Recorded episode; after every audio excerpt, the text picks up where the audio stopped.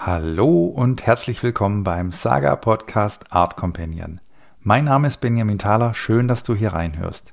Wir haben heute wieder eine Premiere. Mit Julian Denzler haben wir zum ersten Mal einen Kurator zu Gast. Zwar habt ihr Julian schon mal gehört in Folge 17 der Corona-Folge, aber da ging es ja eher um Corona und weniger um Julian und seine Arbeit als Kurator. Das wollen wir heute nachholen. Julian wird als jüngster Kurator im deutschsprachigen Raum gehandelt und ist entsprechend eingespannt. Deshalb freue ich mich sehr, dass Julian sich die Zeit aus den Rippen geschnitten hat, um mit mir dieses Gespräch zu führen und das nur wenige Tage vor einer großen Ausstellungseröffnung.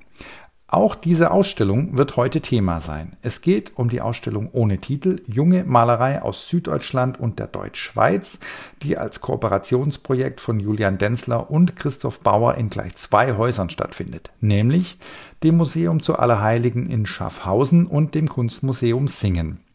Die Eröffnung in beiden Häusern fand bereits Anfang Dezember statt, die Ausstellungen laufen aber noch bis zum 16. April 2023. Für mich war die Eröffnung ein künstlerisches Jahreshighlight. Eine wunderschöne große Doppelausstellung zur aktuellen Position der Malerei und mich hat sehr gefreut, unter den KünstlerInnen so viele alte Bekannte aus meiner Studienzeit wiederzusehen.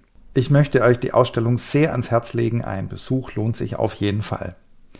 Also, wie sieht nun die Arbeit eines Kurators aus und wie steht es um die Malerei aktuell? Viel Spaß in diesem Gespräch mit Julian Denzler. Hallo Julian, herzlich willkommen bei Art Companion. Wer bist du und was machst du? Hallo Benjamin, danke für die Einladung oder genauer gesagt für dein Interesse. Ich bin Julian, noch 32 und Kurator am Museum zu Allerheiligen in Schaffhausen bin da für die Gegenwartskunst zuständig. Sammlung und äh, Sonderausstellung. Mich interessiert, wie sieht die Arbeit eines Kurators aus? Grob weiß das, glaube ich, jeder aus dem Kunstfeld. Ich war selber an der Akademie, viele der Zuhörer vermutlich auch. Ähm, eine grobe Vorstellung, aber so ganz genau, was man da so tagsüber alles treibt, ja, man, man treibt so viel und so Vielfältiges, dass es ganz schwer ist zu pauschalisieren. Ähm, kommt ein bisschen in Wellen. Mhm. Jetzt aktuell bin ich gerade in der Vorbereitung auf eine Sonderausstellung, da ist der Fokus voll da drauf. Mhm. Da mache ich bestimmt 80 Prozent meiner Zeit Dinge, die mit der Ausstellung zu tun haben. Es gibt aber auch wieder Phasen, die müssen sein, wo es dann mehr darum geht, Anfragen zu beantworten von, von Privatpersonen, Galerien, Institutionen, die die Schenkung anbieten. Institutionen, Institutionen jetzt eher Leihverträge, aber äh, Schenkungsanfragen, Kaufanfragen und äh, die Erweiterung der Sammlung ist dann auch nochmal ein Thema, die sehr viel Zeit schlucken kann, nicht immer muss. Konzeption oder ist es tatsächlich, dass man da dann auf Shoppingtour geht oder wie kann ich mir das vorstellen? Erweiterung der Sammlung? Genau, die zentrale Frage ist, was passt von dem was es so an Angebot gibt bei uns in die Sammlung und ähm, ist das für uns erschwinglich oder nicht. Mhm. Äh, in dem Zusammenhang auch die Schenkung. Ähm, ist das, freut ihr euch über Schenkung oder kann das auch zur Last werden? Ja, äh, beides. Also wir sind sehr froh, dass, dass wir so zahlreiche Schenkungsanfragen bekommen. Es ist auch wichtig, dass sich die, die, Personen bei uns melden. Das ist ja auch in der Form eine Ehre oder ein Respekt dem Museum gegenüber, ja. dass man sagt, hey, ähm, ist jemand verstorben oder wir haben selber kein Interesse mehr, ihr seid die erste Ansprechperson, wollt ihr es nicht haben. Ähm, grundsätzlich da eine gute Sache, aber es ist natürlich sehr zeitintensiv und es ist manchmal nicht so einfach zu vermitteln, dass das Museum nicht alles nehmen kann. Also bei mir im Bereich, ich würde sagen, die Mehrheit der Schenkungsanfragen lehne ich ab, weil sie, weil sie nicht ins Konzept passen oder weil wir den Künstler, die Künstlerin noch nicht im Bestand haben und auch aus meiner Sicht kein Bedarf für eine Neuaufnahme besteht mhm. oder weil die Qualität nicht ansprechend ist. Also es gibt viele Gründe für Ablehnung und das ist manchmal dann nicht ganz leicht zu okay. kommunizieren. Spannend, auch diese Seite mal zu beleuchten. Ähm, du hast vorher von Wellen gesprochen. Gibt es noch andere typische Wellen? Also vor einer Ausstellung ist klar, die Ausstellung muss stehen, das muss kommuniziert werden nehme ich an. Äh, Marc, du machst auch Pressearbeit.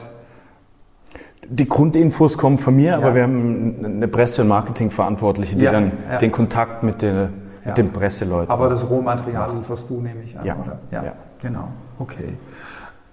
Weitere Wellen. Klar, wenn, wenn institutionell äh, was ansteht, also in größeren Zusammenhängen, wir hatten jetzt eine Phase, wo, wo ein Umbauprojekt sehr intensiv diskutiert wurde, wo das gesamte Haus betroffen war, wo wir als Kuratorium und auch mhm. als Gesamtteam viel häufiger zusammenkamen und uns da intensiver ausgetauscht haben.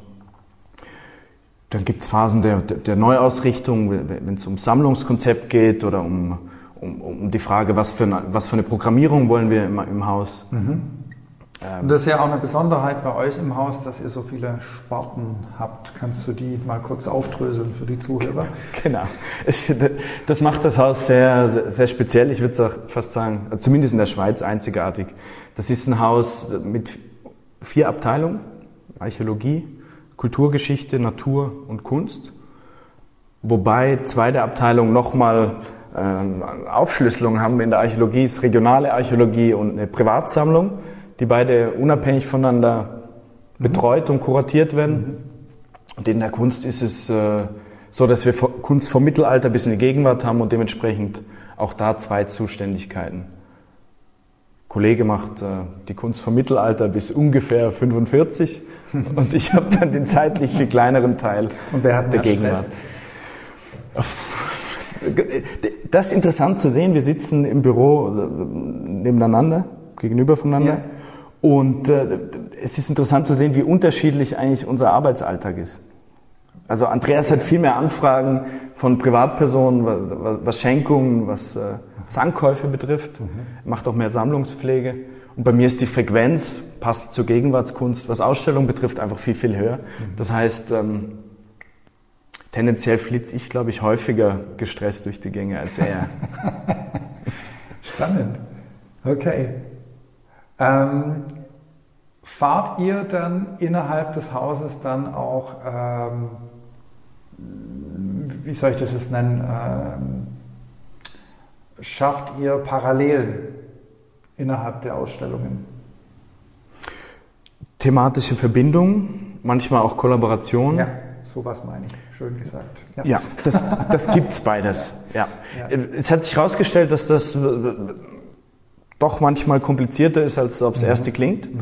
Aber das hat natürlich auch einen immensen Reiz. Also es gibt mhm. immer wieder Zusammenarbeiten. Jetzt gerade der, der, erwähnte Kollege hat mit dem Naturkurator vor einem halben Jahr eine Ausstellung gemacht, äh, die das Verhältnis zwischen Mensch und Landschaft aus zwei Perspektiven beleuchtet hat. Aus der Kunsthistorie, aus der kunsthistorischen und aus der biologischen.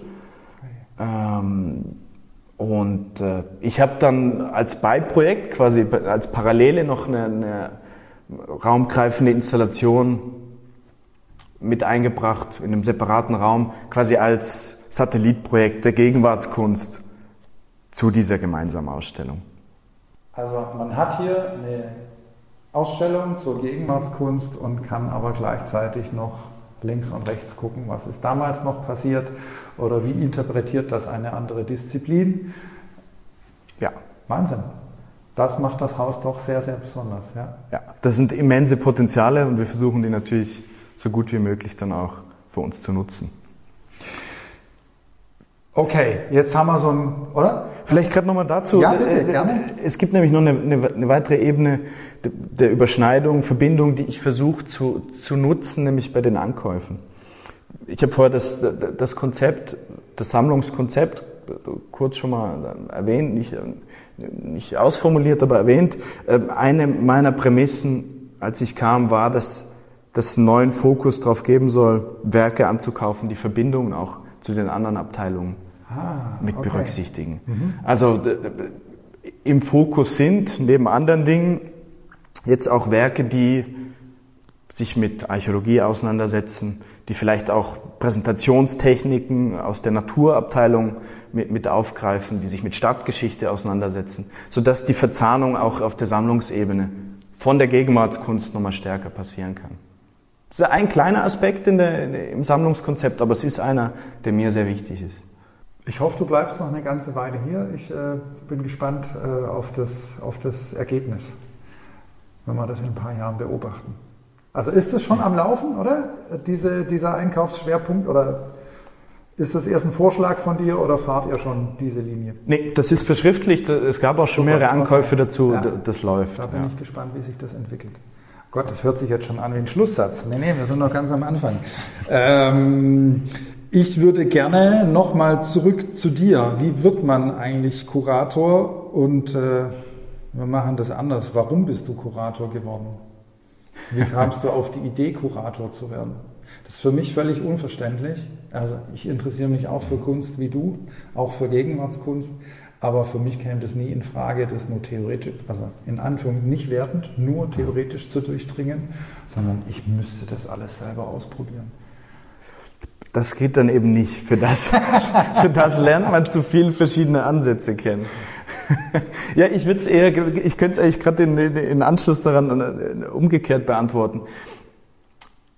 Ich genieße sehr in der Zusammenarbeit mit den Künstlerinnen und Künstlern neue Einblicke zu bekommen. Ich habe das Gefühl, ich habe das Privileg, immer wieder in neue künstlerische Kosmen einzutauchen, im Gespräch oder auch in der Auseinandersetzung mit den Werken äh, zu spüren, wie, wie tickt die Person, was baut sie sich da auf, mhm.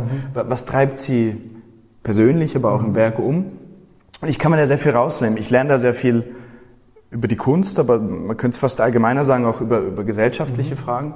Und habe das Privileg, immer wieder einzutauchen und kann mich aber auch wieder rausnehmen und dann mich schon der neu, neuen Position, oft verbunden mit einer anderen Ausstellung, dann zuwenden. Und ich bin wie, ich springe von Kosmos zu Kosmos und profitiere da immens.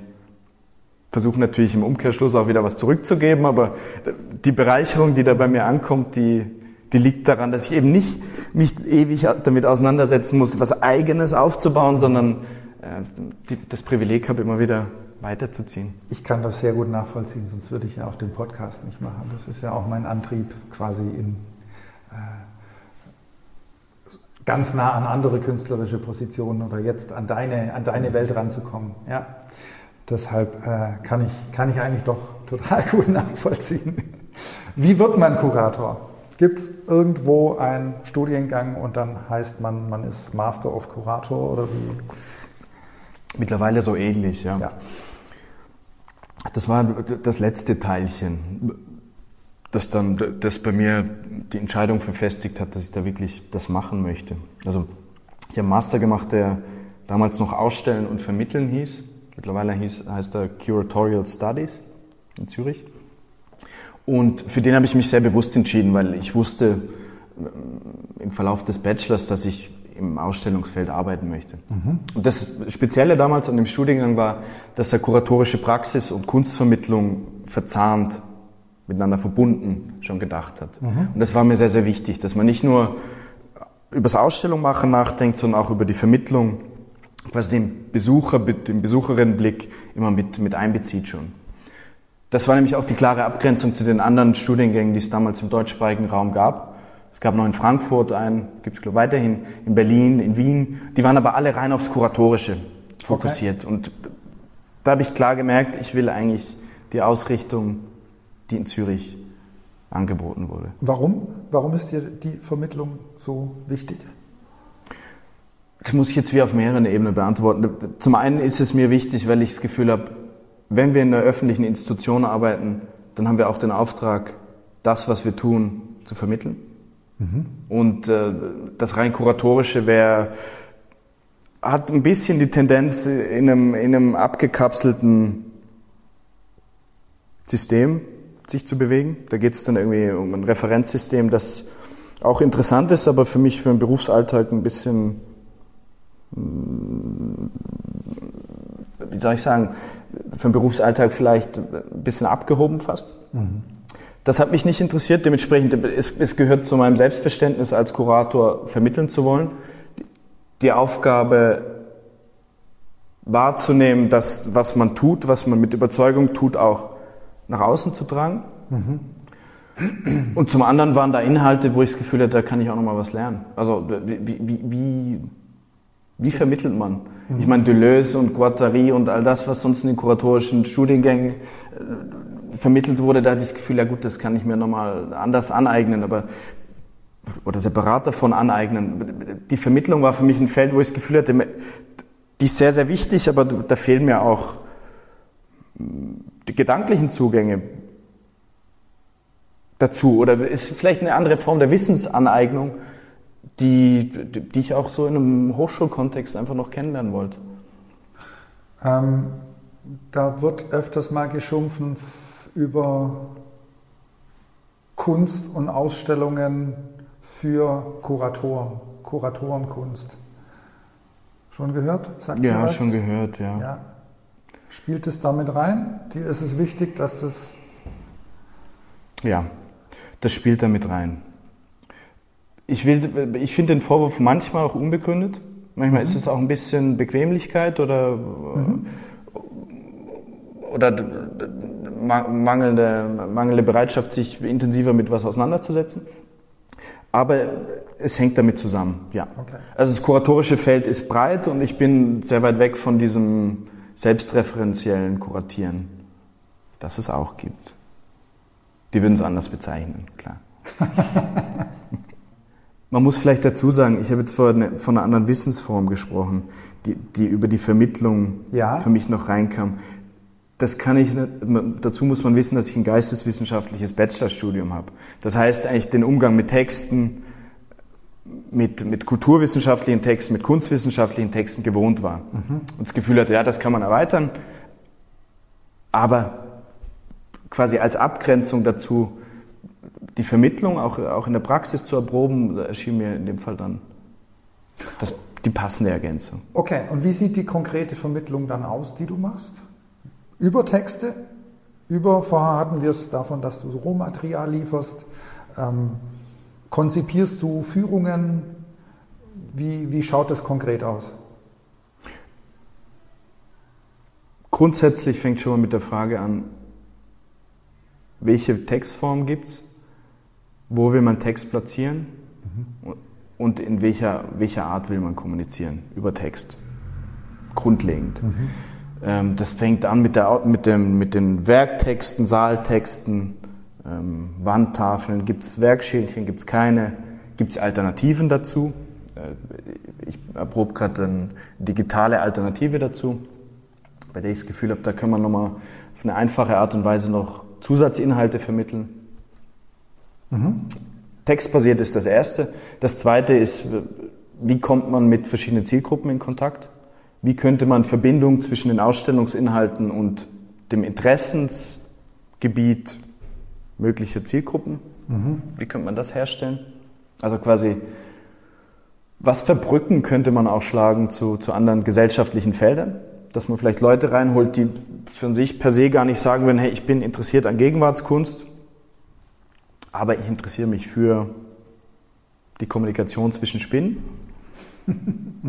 Gibt es da Verbindungen? Gibt es mhm. Gäste, die man einladen könnte, die, die, die, genau diese Verbindung zwischen der Kommunikation zwischen Spinnen und den Ausstellungsinhalten herstellen könnten? Das ist das Zweite. Also wie komme ich an Personen ran, die sich per se nicht für Gegenwartskunst begeistern, aber eigentlich begeisterungsfähig wären? Mhm. Und das Dritte ist natürlich dann die, die direkte Kommunikation mit Presse, mit äh, Kolleginnen und Kollegen und vor allem dann auch mit, mit dem Publikum, das kommt. Das mhm. zur Führung kommt, das zur Vernissage kommt, ähm, das zu Workshops kommt. Woran kann man das fragen? Woran erkenne ich eine, eine Denzler-Ausstellung? Ja, fragen kann man es schon. beantworten kann ich es, glaube ich, nicht. Ähm, nee, Nee. Darf, ich würde behaupten, darf auch zum jetzigen Zeitpunkt meiner Laufbahn auch nicht so sein, sollte nicht so sein, weil es gibt ja verschiedene, wie soll ich sagen, es gibt verschiedene Bedürfnisse, die, die, die, es, die es zu berücksichtigen gilt. Es gibt eine Wahnsinnsvarianz in der Gegenwartskunst, die, die ich auch widerspiegeln will im, im Programm. Und es gibt ganz viele verschiedene Ausstellungskonzepte, mit denen man das auf unterschiedliche Art und Weise dann auch abdecken kann. Und mir geht es auch darum, die Klaviatur des Ausstellungsmachens plus die Klaviatur der Gegenwartskunst in, doch in der Breite zu spielen, dass das Publikum auch verschiedene Einblicke bekommt von dem, was hier gerade so in der Region, aber auch überregional passiert. Aber du hast dir trotzdem so ein paar Sachen auf die Fahne geschrieben. Ähm, ich habe da gefunden äh, Förderung junge Kunst, äh, Auseinandersetzung mit, mit neuen Ausstellungsformaten. Da haben wir jetzt quasi schon angerissen, auch Kunstvermittlung. Was gibt es da für neue Formen und äh, wie, wie, kann ich noch besser äh, in, in, und über Ausstellungen kommunizieren und Schnittfelder zwischen darstellender und, und bildender Kunst. Das, das letzte ist gerade was, was ich hier im Museum zu Allerheiligen bisher eher wenig gemacht habe, mhm. weil das ist ein gutes Beispiel, das hängt auch wirklich immer vom, vom Kontext ab. Ja. Was, was, was ist die passende Ausstellung für das Haus, für den Moment? Ja, aber anstatt und, darstellender Kunst wäre es jetzt hier halt äh, Wissenschaft zum Beispiel. Oder? Richtig, genau, genau. Verbindung zu, zu, zu Biologie oder mhm. zur Archäologie, richtig. Ja. Genau. Und das, die, die Auseinandersetzung mit, mit, mit Performances, mit, mit darstellenden Kunstform mit ephemeren äh, Elementen treibt mich schon länger um. Aber wie gesagt, ist was, was gerade eher, eher ein bisschen zur Seite treten musste. Zugunsten anderer Sachen. Förderung junger Kunst, klar. Mhm. Ähm, liegt auch daran, dass, dass ich selbst noch nicht allzu alt bin und dementsprechend. nee, erstaunlich jung für diese Position. Ja, ja genau. Und dementsprechend äh, natürlich auch gerne oder es genieße, nah dran zu sein an, an Akademien, an, an, an, Positionen, die noch nicht wirklich etabliert sind. Und auch es gerade sehr große Freude daran habe, dass es schon einige Positionen gibt, Künstlerinnen und Künstler, mit denen ich einige Schritte schon gemeinsam gehen konnte und wo man irgendwie merkt, es wächst auch gemeinsam. Ist das auch Teil deiner Motivation, ähm, dass du mit, also befreundete Künstler, kann man sagen, befreundete Künstler mhm. mit, mit dir groß werden und weiter wachsen? Es ist ein schöner Nebeneffekt, aber das ist nichts, was man, was man forciert. Das, das in dem Fall einfach ist das einfach passiert. Aber es ist natürlich schön, irgendwie zu merken, wie man sich gemeinsam, mhm. jetzt kommt die Parallele, parallel zueinander, nämlich nicht immer gemeinsam, sondern auch oft unabhängig voneinander. Die Wege kreuzen sich dann halt einfach immer wieder, sich den Weg durch, durch dieses Feld wühlt. Mhm. Ja, da fällt mir der, der Simon Pfeffel ein, der ähm, mit dir zusammen für das Künstlerhonorar kämpft oder für die Etablierung. Ähm, Daniel Bärstecher ist ja da auch ganz vorne mit dran.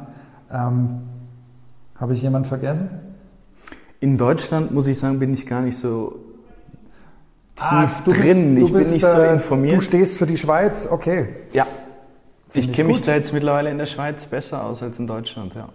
Okay, also jetzt im, in meinem Dunstkreis, äh, der jetzt auch nicht alles überblickt, ähm, ist es eben Simon, Simon Pfeffel und Daniel Bärstecher, die, die sich da sehr stark für einsetzen. Und ich weiß, dass du äh, den, den Simon Pfeffel recht gut kennst. Zumindest habt ihr schon zusammen ausgestellt. Genau. Oder? Ja. Es war doch in Friedrichshafen vor Corona war das noch, oder? Genau. Zu Corona, ja. Erzähl uns was zum Künstlerhonorar. Wie du das angehst, äh, deine, deine Kuratorensicht interessiert mich da. Ich habe schon mal mit Simon Pfeffel äh, eine Folge äh, zum Künstlerhonorar gemacht. Also meine Hörer wissen Bescheid, um was es da grob geht. Für uns ist interessant jetzt die Sicht des Kurators. Ich kann mir nämlich auch vorstellen, dass das nicht immer ganz leicht ist, ähm, denn es macht es ja nicht unbedingt einfacher, Budgets zu kalkulieren, kann ich mir vorstellen. Korrekt, vor allem wenn die Budgets nicht größer werden. Mhm. Das, das ist für mich schon mal, das sind wir schon mitten im Thema, das ist für mich natürlich das Grundproblem, wie kriege ich das überhaupt finanziert? Ja. Weil die Überzeugung von meiner Seite ist, das muss einfach kommen. Es muss klar sein, dass es dafür Geld gibt, nur ja. wo kommt es her?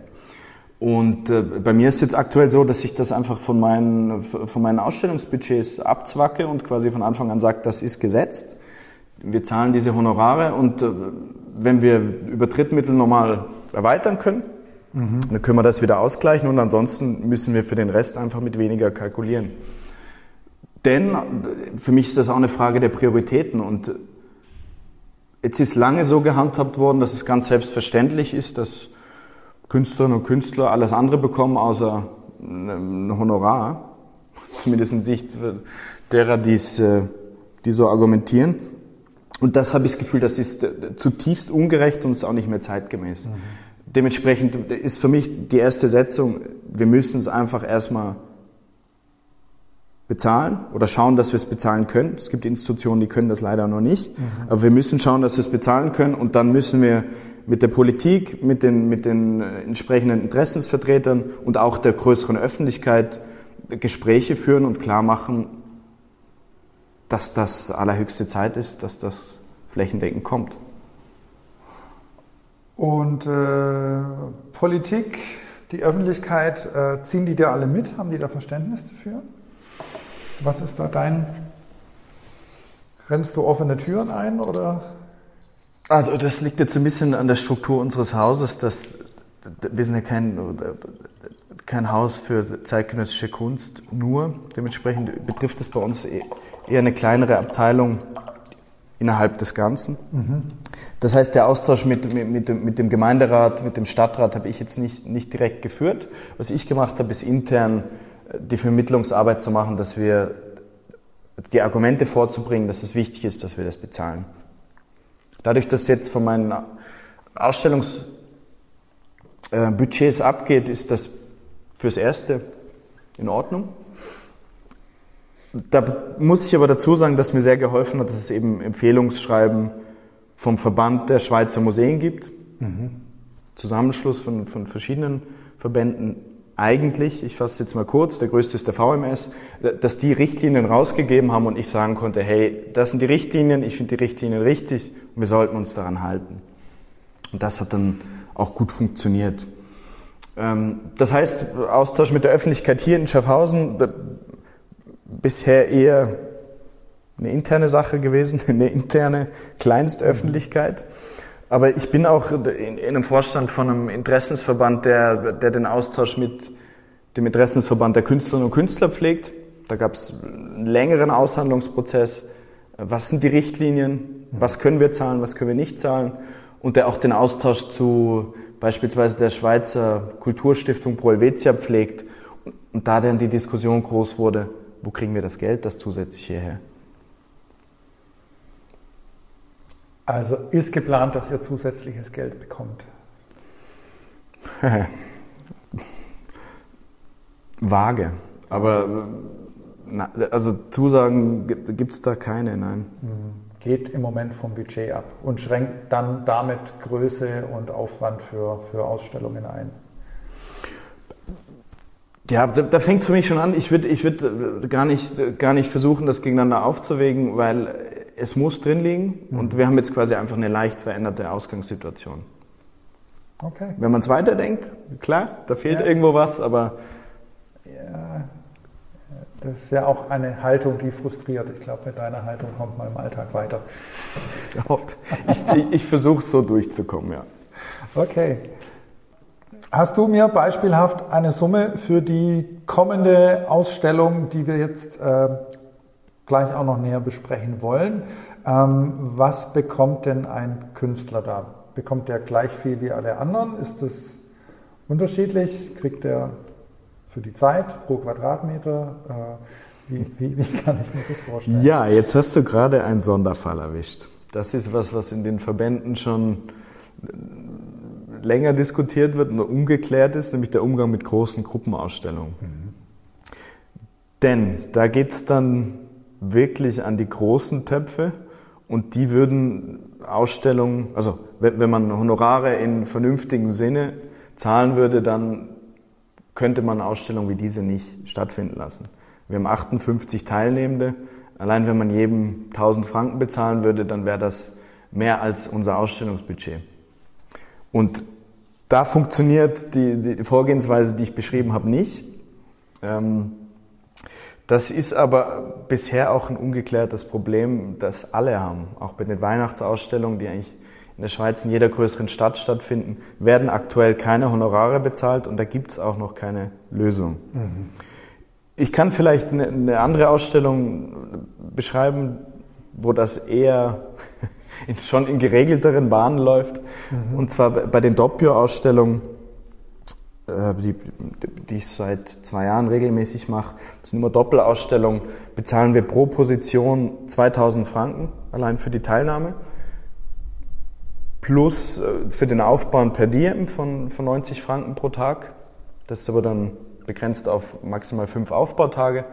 Und wir versuchen im Rahmen von einer Künstler, Künstlerinnenvereinbarung, die ich eigentlich immer, immer mit abschließe, auch klar noch zu kommunizieren, mit welchem Geld sie für die Produktion rechnen können. Mhm. Also das heißt, für mich zur Verbesserung der Lage sind auch, sind auch äh, Fragen der Transparenz sehr hilfreich. Mhm. Es gibt einen Vertrag, den schreiben, da schreiben wir die, die, die Leistung, die wir, die wir bieten rein, aber ich schreibe auch meine Erwartungshaltung mit rein, sodass quasi von Anfang an klar ist, das ist der Deal, wenn du Teil dieser Ausstellung bist. Das ist für mich eine Form der Professionalisierung, die mir ganz wichtig ist und die, glaube ich, auch noch mehr als eine rein ökonomische Dimension mit sich bringt. Mhm. Ich meine, interessant war auch im, im Austausch innerhalb dieses Verbandes, wie unterschiedlich die Sicht zum einen generationell war. Es gab einige, auch Direktorinnen und Direktoren größerer Häuser, die gesagt haben, wir sehen den Grund nicht. Mhm. Und teilweise das auch sehr nachvollziehbar begründet haben. Die haben gesagt, hey, wir bezahlen Produktionskosten von, ich weiß nicht, 50.000 Franken plus ein Ankauf plus eine Publikation.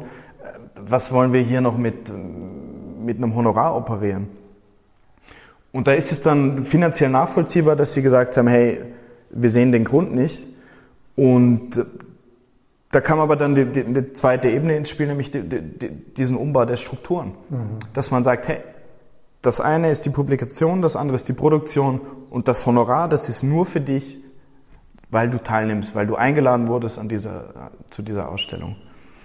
Und äh, selbst eben in, in diesem Expertinnen-Expertenkreis hat man gemerkt, das sind Sachen, die sich verfestigt haben, da braucht es Zeit, da braucht es äh, Gespräche, um das zu verändern. Mhm.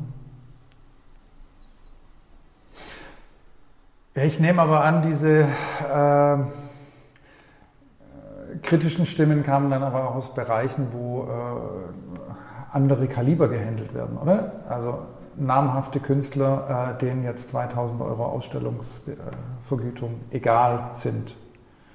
Korrekt. Also die Rückmeldung kam aus, aus größeren Häusern, in, die, die wirklich vielleicht nochmal auf einem anderen Level operieren. Die kam aber auch von, von Häusern, die quasi genau am anderen Teil der, der Nahrungskette sind, nämlich chronisch unterfinanziert und, und einfach Probleme haben, diese 1000 Franken aufzubringen und sagen, hey, wo sollen wir, also die nicht, die nicht einfach das Ausstellungsbudget ein bisschen reduzieren können und trotzdem eine ansprechende Ausstellung machen können, sondern für die irgendwie das Ausstellungshonorar elementarer Bestandteil ja, ja also auch äh, die Saga Galerie, unsere, unsere aus, kleine Ausstellungsinstitution. Ähm, wir haben auch angefangen, ein kleines Honorar auszuzahlen. Das ist natürlich ein Witz, ja, weil privat finanziert, aber ich kann das schon auch nachvollziehen, wenn wir jetzt eine Gruppenausstellung machen und wir müssten jeden, ähm, jeden auszahlen, äh, dann könnten wir die Ausstellung nicht mehr machen. Ja. Ja.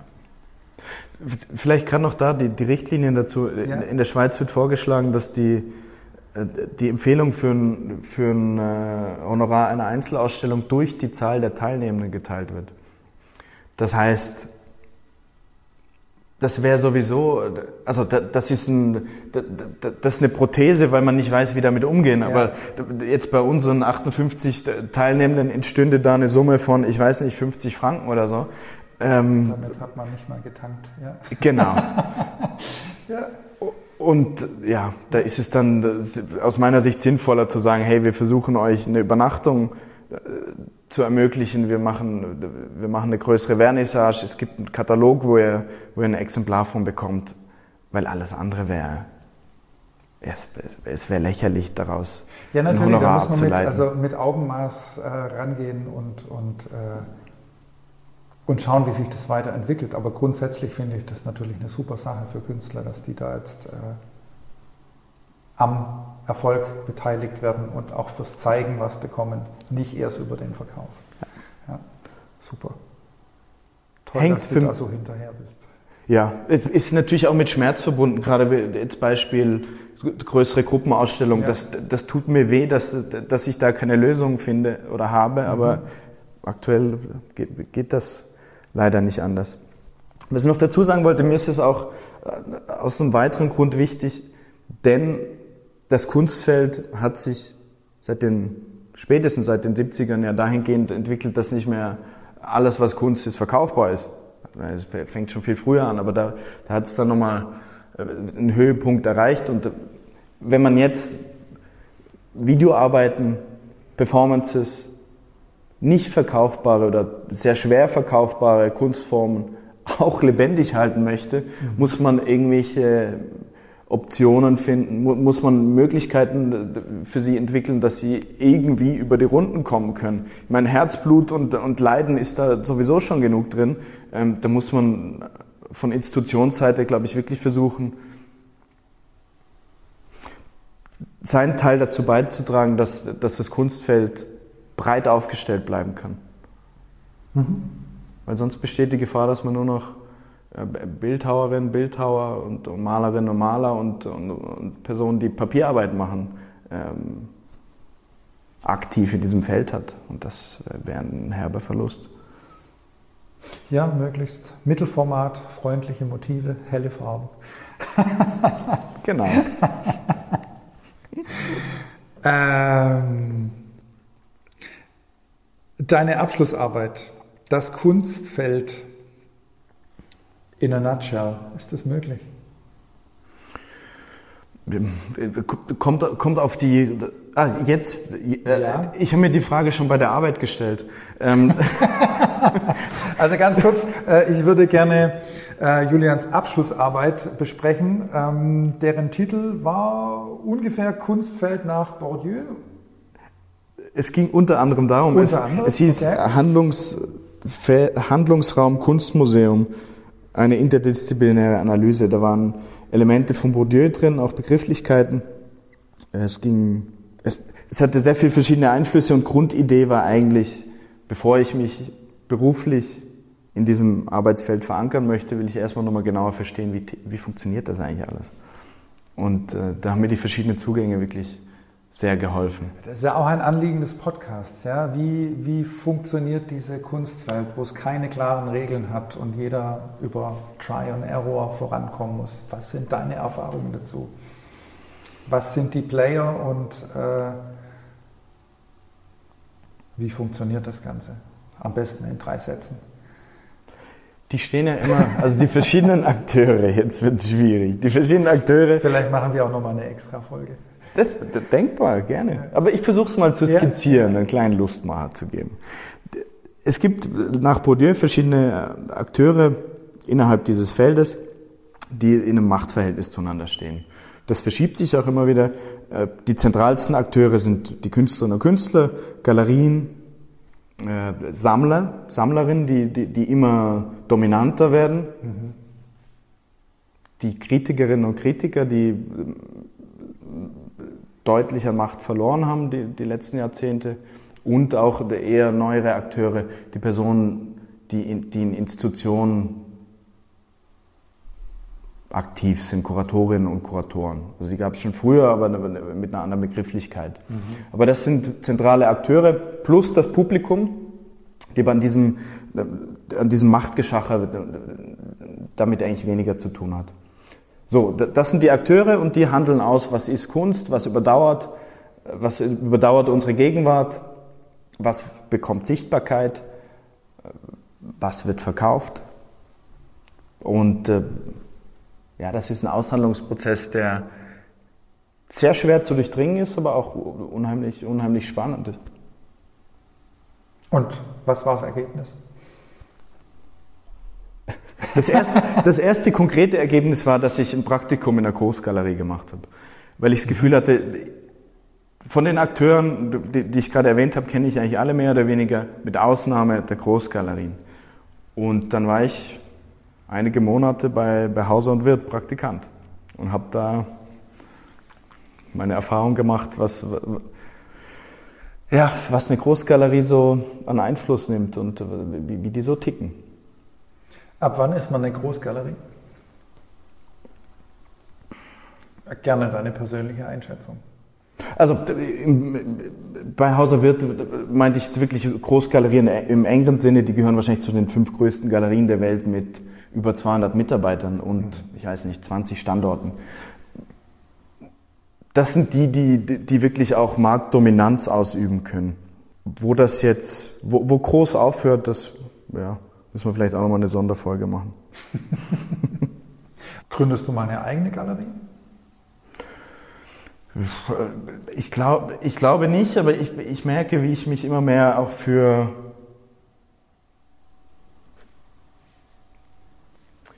für den positiven Teil interessiere, den Galerien in diesem Feld leisten. Also ich merke, wie wichtig Galerien für das Fortbestehen dieser ganzen, dieses ganzen Feldes sind. Also die mittelgroßen Galerien finde ich wirklich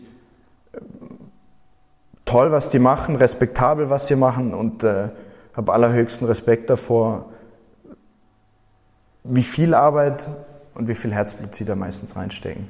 Also das, ich weiß nicht, ob ich der Typ dafür wäre, aber das finde ich einen, sehr, sehr respektablen Job.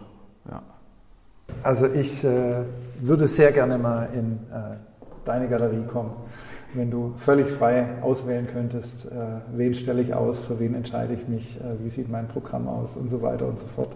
Äh, das, das wäre spannend, mit interessieren. Mich wird das, also ist, ein, ist eine sehr, sehr schöne Umschreibung. Ich glaube, es geht im institutionellen Sektor eben auch.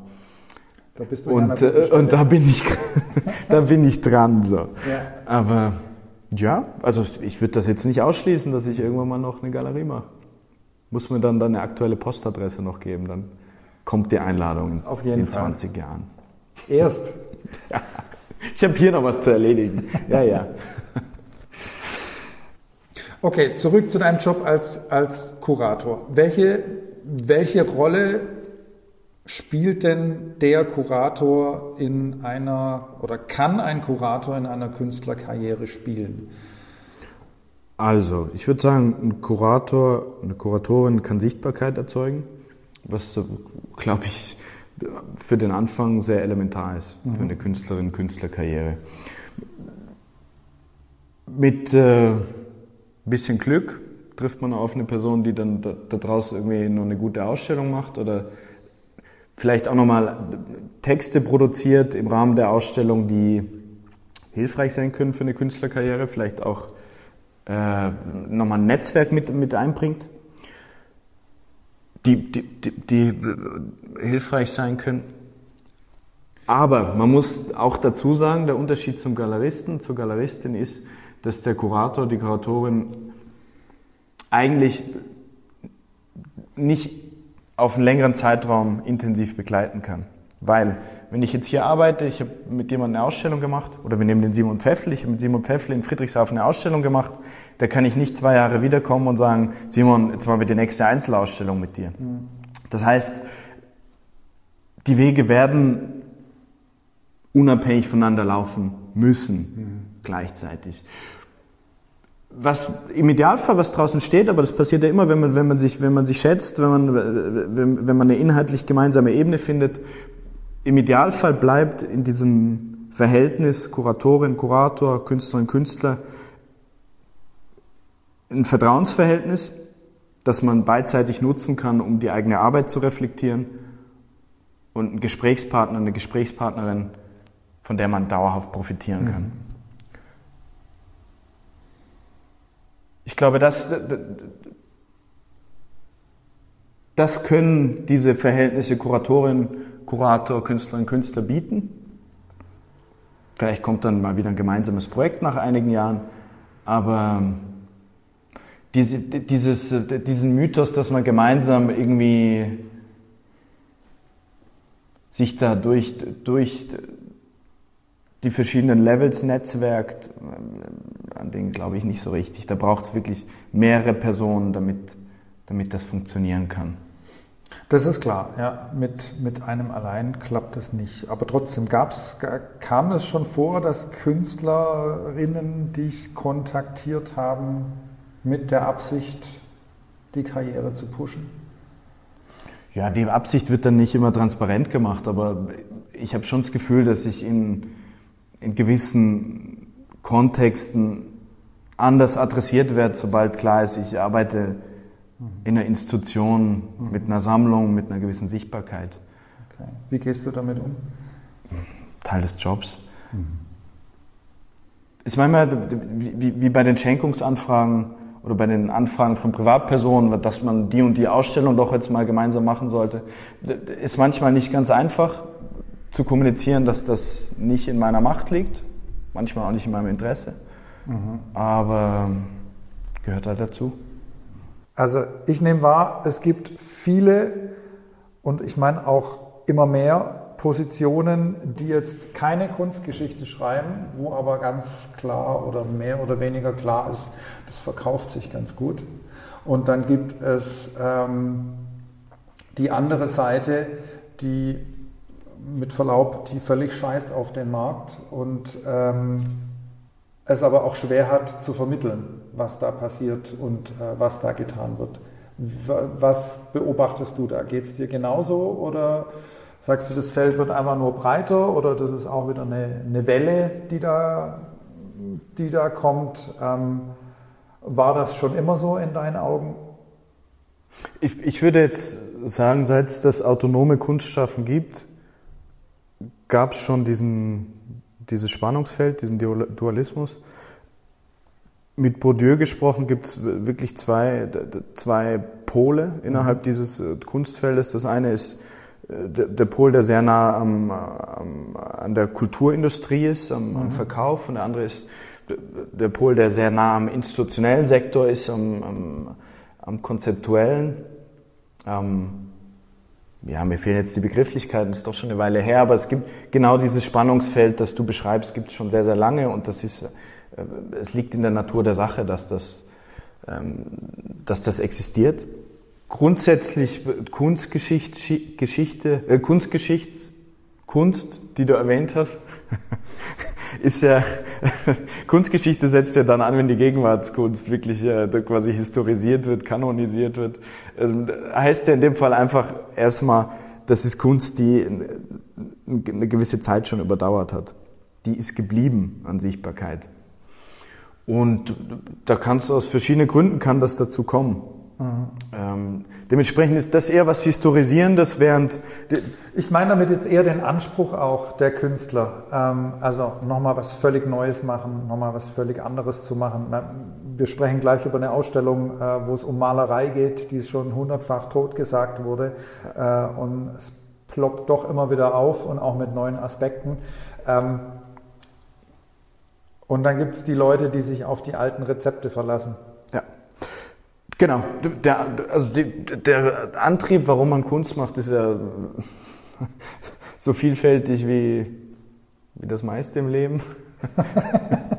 Nein, es gibt sehr viele verschiedene Gründe, warum man, warum man Kunst macht und auch was einen umtreibt bei der Kunst. Dementsprechend gibt es natürlich die, die, die, die sich äh, am institutionellen Sektor eher orientieren, die, die an Verkauf überhaupt kein Interesse haben. Im Umkehrschluss gibt es auch die, die eine Lücke gefunden haben oder eine Position, mit der, die sie sehr gut verkaufen können und das auch ausnutzen, das mit der Zeit dann irgendwie auch zum zentralen Stellenwert in ihrem Schaffen wird, gibt es beides. Das, das, ist, das ist klar und ist für mich auch gar nicht schlimm, weil zeigt auch, wie breit das Feld ist und wie unterschiedlich die Funktionen sein können, die Kunst auch abdeckt. Müsste es nicht dein Anspruch als Kurator sein, der auch Kunstgeschichte fortschreibt in dem, was er tut, Positionen rauszufischen und rauszupicken mit völlig neuen Ansätzen, die es noch nicht gibt? Doch, ja, ist es. Und das auf Kosten von, naja, wir haben jetzt die zwei extremen Pole genannt, aber es gibt ja auch alle Graustufen dazwischen. Ähm, du konzentrierst dich eher auf das, was neu passiert, Kunstgeschichte fortschreiben als auf altbekannte Rezepte. Ja. ja. Korrekt. Klar, also die, ich habe mich jetzt in, in, innerhalb dieses Spannungsfelds noch gar nicht verortet. Ich habe deine Frage jetzt erstmal mhm. äh, beschreibend beantwortet. Klar, In meiner Funktion als Kurator an einem Haus bin ich in diesem Spannungsfeld automatisch drin und wir an den, an den Museen, an den Kunsthallen, wir sehen Werke natürlich nicht primär als Verkaufsobjekte. Es sind, es sind andere Ebenen, die, die wichtig sind und die aus unserer Sicht den Grund geben, warum wir der Position eine Sichtbarkeit bieten. Es ist aber auch gut, dass es Galerien gibt, die genau das Bedürfnis nach, nach Werken, die in Wohnräume passen, auch abdecken. Also finde ich per se gar nicht schlecht, nur es ist halt für uns als Museum dann unerheblich. Wir, wir werden mit diesen Positionen tendenziell eher nicht arbeiten. Okay. Aber das wirkt sich ja dann auch wieder auf äh, den Wert des Künstlers und so weiter und so fort eben. Also auf eine Künstlerkarriere aus. Ja. Eine museale Ausstellung zum Beispiel. Genau, absolut. Und wir haben da andere Wertkategorien als, als einige Galerien. Ja. Man verkauft sich natürlich auch besser mit einer institutionellen Ausstellung im Rücken. Wieder ein Ticken mehr Kunstmarktkünstler, wenn man mal auf der Kunstgeschichtsseite war. Das genau, es, es befruchtet sich auch gegenseitig. Vor allem von der einen in die andere Richtung. Ja. Das ist schon so. Wie wirst du auf Künstler aufmerksam? Und damit können wir, glaube ich, sehr gut die Brücke schlagen zur aktuellen Ausstellung, die da heißt Ohne Titel. Und äh, die beschäftigt sich mit Malerei aus dem süddeutschen Raum und der deutschsprachigen Schweiz. Richtig? Korrekt, ja. Wie wurde, wie werde ich generell aufmerksam? Ausstellungen, die ich sehe,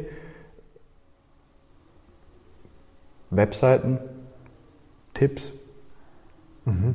äh, manchmal Instagram.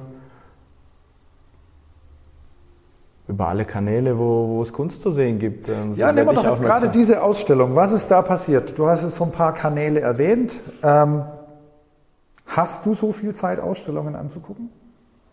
Als vielbeschäftigter Kurator? Ja, muss, klar. Also Teil des, Teil des Jobs in der Freizeit, ja. Äh, das ist Kannst du Spesen abrechnen? Äh, nur wenn es eine konkrete Verbindung zu einem Projekt hat, aber das ist ja selten der Fall, wenn man einfach mal schauen will, was da so Neues gibt. Äh, dementsprechend ist von Fall zu Fall unterschiedlich, aber naja, die Mehrheit. Also du kannst es nicht anrufen, ich bin jetzt heute in, ich bleibe heute in Zürich, ich gehe ins Kunstmuseum oder in die Galerie XYZ und gucke mir da was Neues an. Ich komme erst um Nachmittag. Würde schon gehen, doch. Aber es ist eine Frage der Quantität. Das, also ich würde mit meinem Job nicht hinterherkommen, wenn ich das so oft kommunizieren würde, wie ich es tue. Also wie ich es dann letztlich mache. So dementsprechend ja, ist das oft Freizeit, aber es ist ja auch der, der schöne Teil im Job, da mitzuverfolgen direkt, was es alles zu sehen gibt. Und ich meine, man profitiert ja auch in der Arbeit davon, wenn man, wenn man Bescheid Ja, weiß. natürlich, auf jeden Fall. Ich muss auch einfach nur besonders naiv fragen manchmal. was war äh, deine letzte Ausstellung, wo, wo da was hängen geblieben ist? Ja, die, die, die jetzt zu sehen sein wird, die ist, die ist voller, voller Entdeckung, die, die, die ich bei Ausstellungsbesuchen gemacht habe. Okay. Nenn, nenn mir einen, einen, einen Künstler, den du auf einer tollen Ausstellung gesehen hast. Äh, ich habe, also ich komme gleich nochmal drauf zurück. Ja, gerne. Vielleicht nochmal zu, zum ja. Grundkonzept ja. Äh, der Ausstellung. Vor ungefähr zwei Jahren habe ich realisiert, dass plötzlich die Malerei vor zweieinhalb wieder eine erhöhte Sichtbarkeit in Institutionen und in Galerien hat. Und ich hatte auch das Gefühl, in den Akademien in der Schweiz vor allem in Deutschland war der Umgang eh schon immer entspannter, aber in der Schweiz ist diese Verkrampftheit im Umgang mit, mit Malerei in den Akademien weniger geworden. Es hat sich normalisiert, die Sichtbarkeit ist erhöht. War die Verkrampftheit in der Schweiz also mehr? War das mal in der Vergangenheit mehr? Ja, ja. Ich, ja. Okay. Es, ich kenne ich kenn zwei Schweizer Maler, die, die, die wirklich bitterlich äh, an den Schweizer Akademien enttäuscht waren an eine belgische respektive eine deutsche Hochschule gewechselt sind, da ihren Weg gefunden haben und mittlerweile äh, aufgeblüht sind und, und einen ganzen tollen Werdegang bisher gemacht haben. Und für sie waren die Schweizer Hochschulen, was Malerei betrifft, hinderlich. Gut, ist aber eine, ist vielleicht eine Side Story. Side Story. Ich habe einfach realisiert, plötzlich gibt es eine erhöhte Sichtbarkeit von Malerei. Mal wieder. Warum? Warum wusste ich zu dem Zeitpunkt nicht. Äh, es hat mich aber interessiert. Mhm. Und äh, wir sind in Schaffhausen in, sehr nah an der deutschen Grenze und ich hatte auch schon länger Interesse, mal eine Zusammenarbeit mit, mit Singen zu machen, was, was die grenznächste Stadt in Deutschland ist. Dementsprechend kamen zwei Sachen zusammen. Die Frage, was passiert da eigentlich gerade in der Malerei? Und das andere, hey, ich habe Bock, mal eine grenzüberschreitende Ausstellung zu machen. Und aus diesen zwei Kernelementen ist dann diese Gruppenausstellung entstanden, die wir jetzt gemeinsam mit dem Kunstmuseum Singen machen.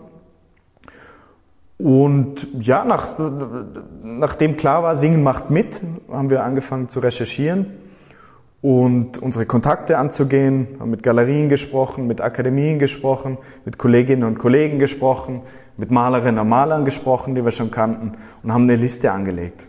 Die war dann. Interessiert mich, an wen habt ihr euch an der Akademie gewandt? Habt ihr da im Sekretariat angerufen und habt gesagt, so, ich Nennt, schiebt man ein paar Maler rüber, die toll sind? Oder wie, wie kann ich mir das vorstellen? Wieder so eine naive Frage.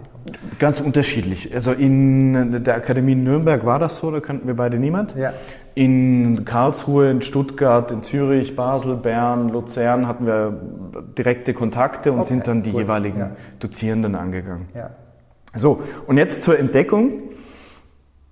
Die Hochschule Luzern hat nämlich dann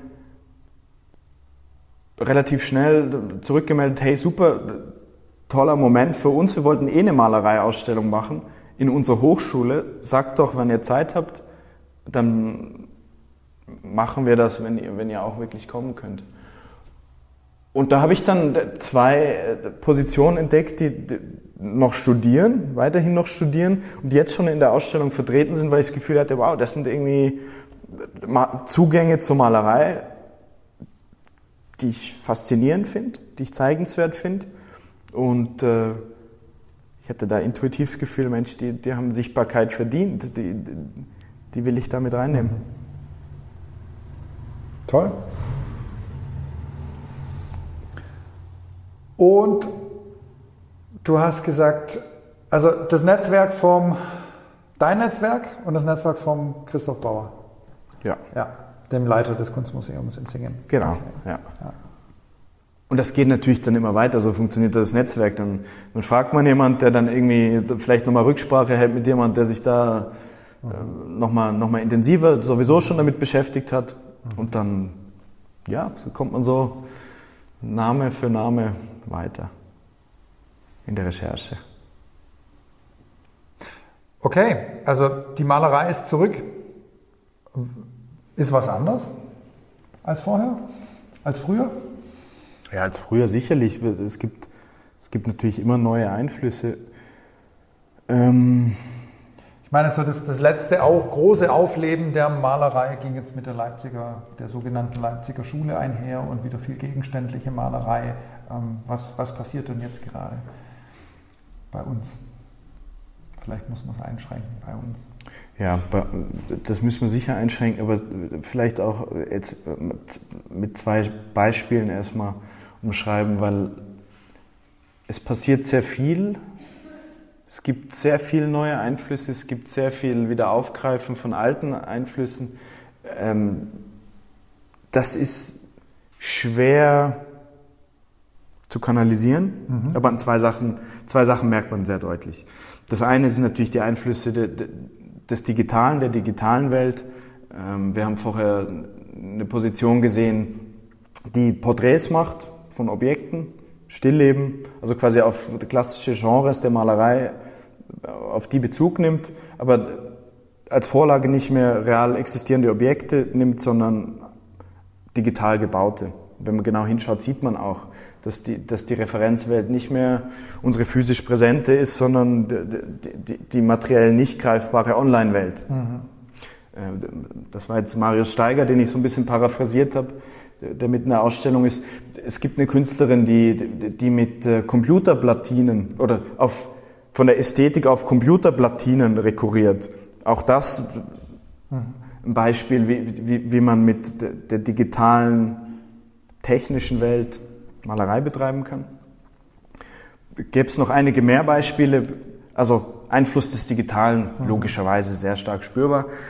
Und dann gibt es eine Form von figurativer, erzählender, manchmal ein bisschen düster angehauchter Malerei, die gerade auch ziemlich präsent ist. Die ist in Institutionen präsent, die ist in Galerien präsent, die ist auch bei uns in der Ausstellung mit vertreten.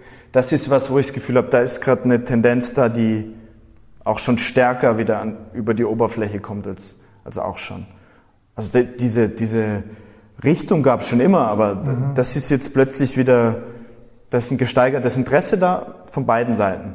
Künstlerinnen und Künstler malen gerade eher so und äh, ja, das scheint einen Nerv zu treffen. Hat das mit, was für einen Zeitraum hast du gemeint? Drei, vier Jahre? Wo dir auffällt, dass mehr Malerei gezeigt wird? Also, ich habe versucht, das zu rekonstruieren. Ich habe äh, Mitte 2020 haben wir mit dem Projekt angefangen, aber da war es bei mir schon wirklich präsent im Kopf. Das heißt, also man kann nicht keinen Corona-Zusammenhang herstellen. Flüchtlingskrise? Ich hätte jetzt eher das Gefühl, dass es auch ein Bedürfnis bedient nach, nach Materialität, nach physisch Greifbaren, also von Produzentinnen, Produzentensicht, von Künstlerinnen und Künstlern, dass die Lust haben, sich mit Material auseinanderzusetzen, mit Werken, die physisch greifbar sind, haptisch, ja. die haptisch sind und das könnte man auch in Corona reinschreiben, aber ich habe das Gefühl, das ist gerade eine, eine Tendenz, die schon länger läuft und mhm. die natürlich mit der zunehmenden Digitalisierung auch wieder zu tun hat. Mhm. Also dass alles eigentlich ungreifbarer wird und die Lust nach Greifbarem da einfach auch gestiegen ist dadurch. Nachvollziehbarerweise. Mhm. Welche alten kunsthistorischen Strömungen kannst du rauslesen? Was wird wieder aufgegriffen?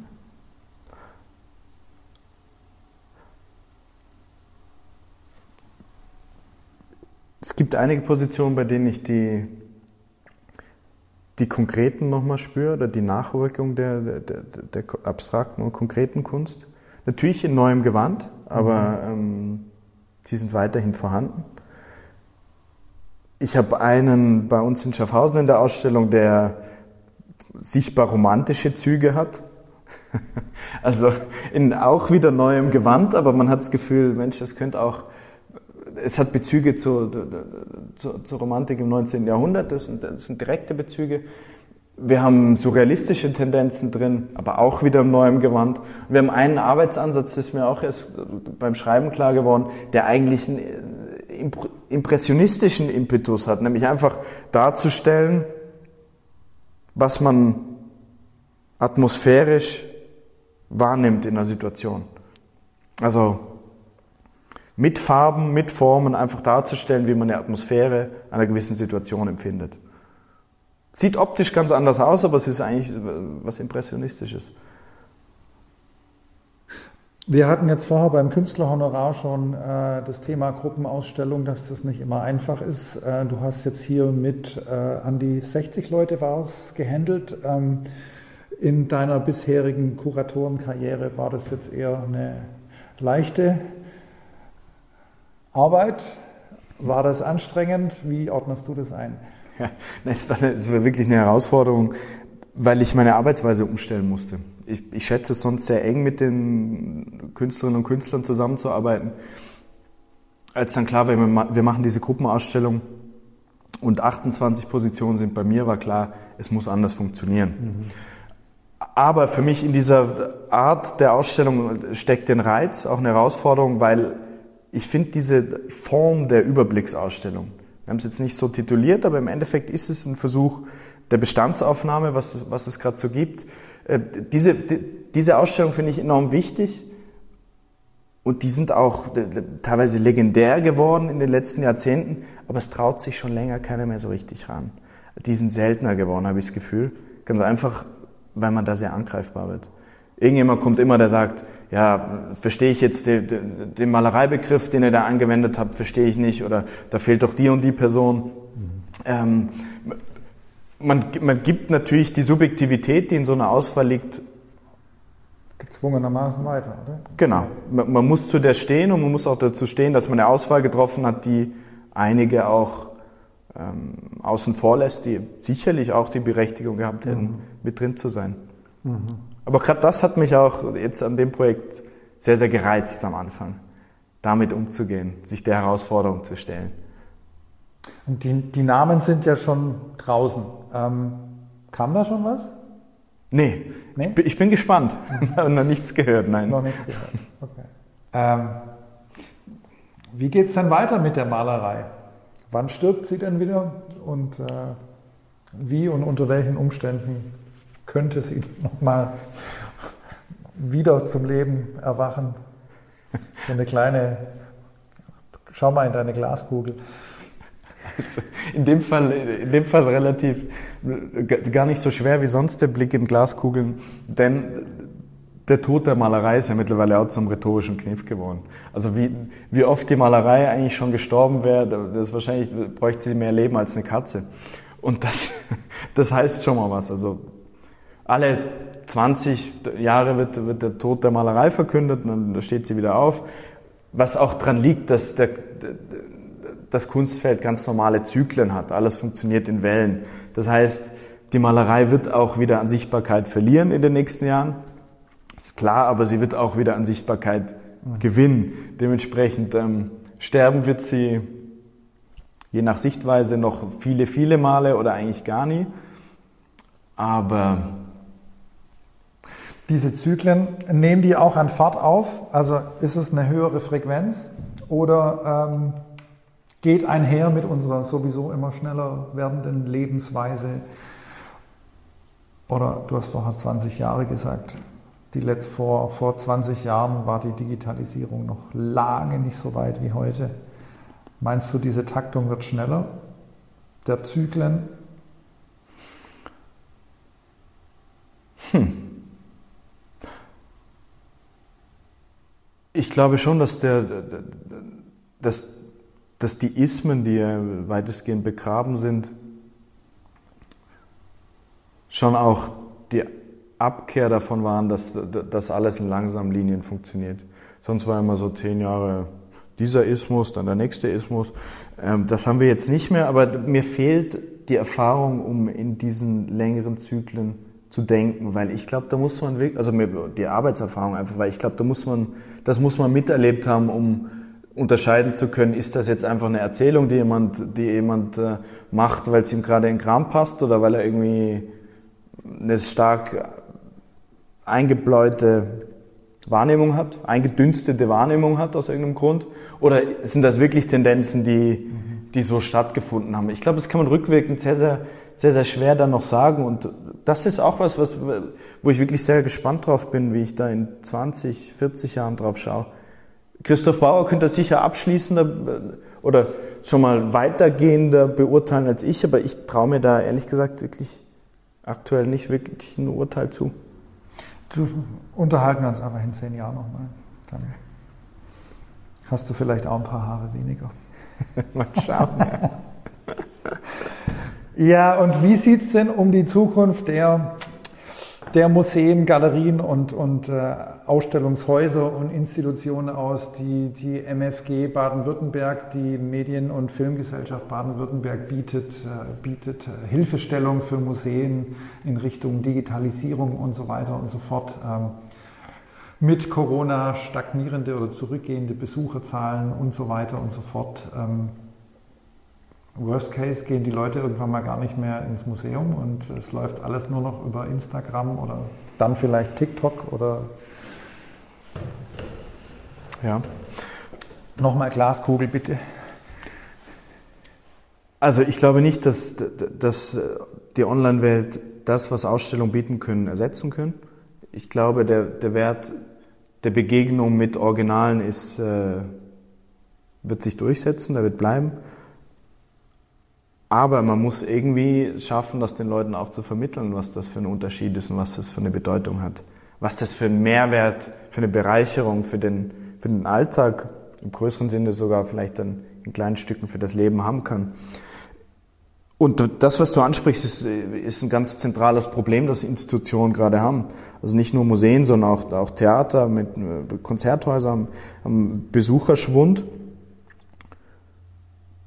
Und äh, da muss man als Institution ehrlich mit sich sein und sagen, okay, wir müssen darauf reagieren. Ähm, das Sehverhalten hat sich verändert in, in, in, den letzten, in den letzten Jahren, das Freizeitverhalten hat sich verändert in den letzten Jahren, die Konkurrenz für Ausstellungshäuser ist größer geworden und äh, wir müssen, auch weil wir von der Öffentlichkeit finanziert sind, natürlich schauen, was sind die Dinge, die wir für die Bevölkerung einbringen können. Was ist unsere Berechtigung? im Jetzt und auch in, in der Zukunft. Mhm. Und da müssen wir wirklich äh, uns, glaube ich, Fragen stellen in Zukunft, die, die hart werden, aber die sehr wichtig sein werden, damit, damit Museen auch in, in der Zukunft für weitere Generationen die, die Bedeutung halten können, die sie aus meiner Sicht eigentlich haben sollten. Was heißt hart werden für dich? Bedeutet das ein, ein, ein Spagat zwischen deinem Anspruch als Kunsthistoriker und dem der, der Befriedigung des Zuschauers? Könnte sein. Ich meine damit hart vor allem, dass man möglicherweise einen größeren Umbruch einleiten muss, als, als man sich als Person, wie, wenn man hier arbeitet, eigentlich wünscht. Weil man schätzt ja das Arbeitsumfeld, man schätzt, man steht eigentlich gern für das ein, was, was man hier tut. Also ich glaube, ich glaube an Ausstellungen oder die zeitgenössische Kunst auch stärker als, als die Mehrheit der Bevölkerung, weil ich mich tagtäglich damit befasse und eh schon mhm. überzeugt bin, dass das was für mich ist, was mich bereichert.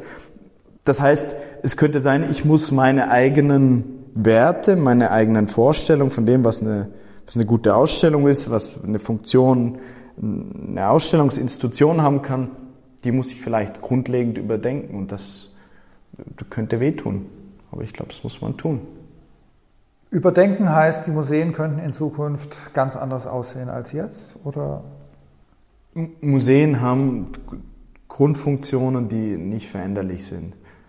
Das Bewahren von Objekten ist was. Mhm. was wenn man das töten würde, würde man einen Teil des Museums töten. Aber das ist beispielsweise gerade was, was in der Öffentlichkeit sehr wenig auf Interesse stößt. Ähm, alles ist schneller geworden, alles ist äh, stärker Richtung Events gegangen. Wie müssen wir, wie, wie, gehen wir in Zukunft mit, mit Sammlungen um? Wie gehen wir mit Bewahren um?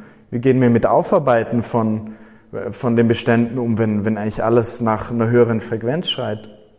Stellen wir uns direkt dagegen? Versuchen wir zu äh, entschleunigen, zu verlangsamen mhm. und generieren daraus nochmal einen neuen Mehrwert? Oder versuchen wir Teile unserer bisherigen Aufgaben hinter uns zu lassen, um der zunehmenden Dynamik irgendwie so hinterherzukommen. Also das sind für mich offene Fragen, ungeklärte Fragen, aber äh, ja, man muss sich als Haus in einer veränderten Gesellschaft vielleicht auch nochmal ganz anders positionieren. Auftritt nach außen. Was machen wir für Ausstellungen? Was machen wir für Veranstaltungen? Wie viele Veranstaltungen, wie viele Ausstellungen, welche Themen. Also ein äh, immens großes Feld, äh, wo ich einfach das Gefühl habe, da müssen wir ran. Ohne jetzt äh, vereinfachend in drei Sätzen erzählen zu können, hey, das, das wäre der Weg, das wäre die Lösung. Kenne ich nicht, aber. Nö, es geht ja, ja. erstmal jetzt auch nicht um die, die Antworten, sondern um die richtigen Fragen. Ja. Ich hoffe, da waren ein paar dabei. Auf jeden Fall. In diesem Sinne, Julian, ganz herzlichen Dank für deine viele Zeit und die tollen Einblicke in, dein, in deine Arbeits- und Lebenswelt und ich bin sehr gespannt auf die Ausstellung, die kommt. Gerne. Hat mich gefreut. Vielen Dank, dass Gespräch. ich da sein durfte. Dankeschön. Danke auch. Wie immer findest du in den Shownotes alle weiterführenden Infos zur Ausstellung und zu Julian. Und es gilt weiterhin für einen Podcaster, gibt es nichts Schöneres und Motivierenderes als dein Feedback. Ich freue mich, wenn du dir kurz Zeit nimmst und mir deine Gedanken rüberschickst. Wir sehen uns, wir hören uns, dein Benjamin von Saga.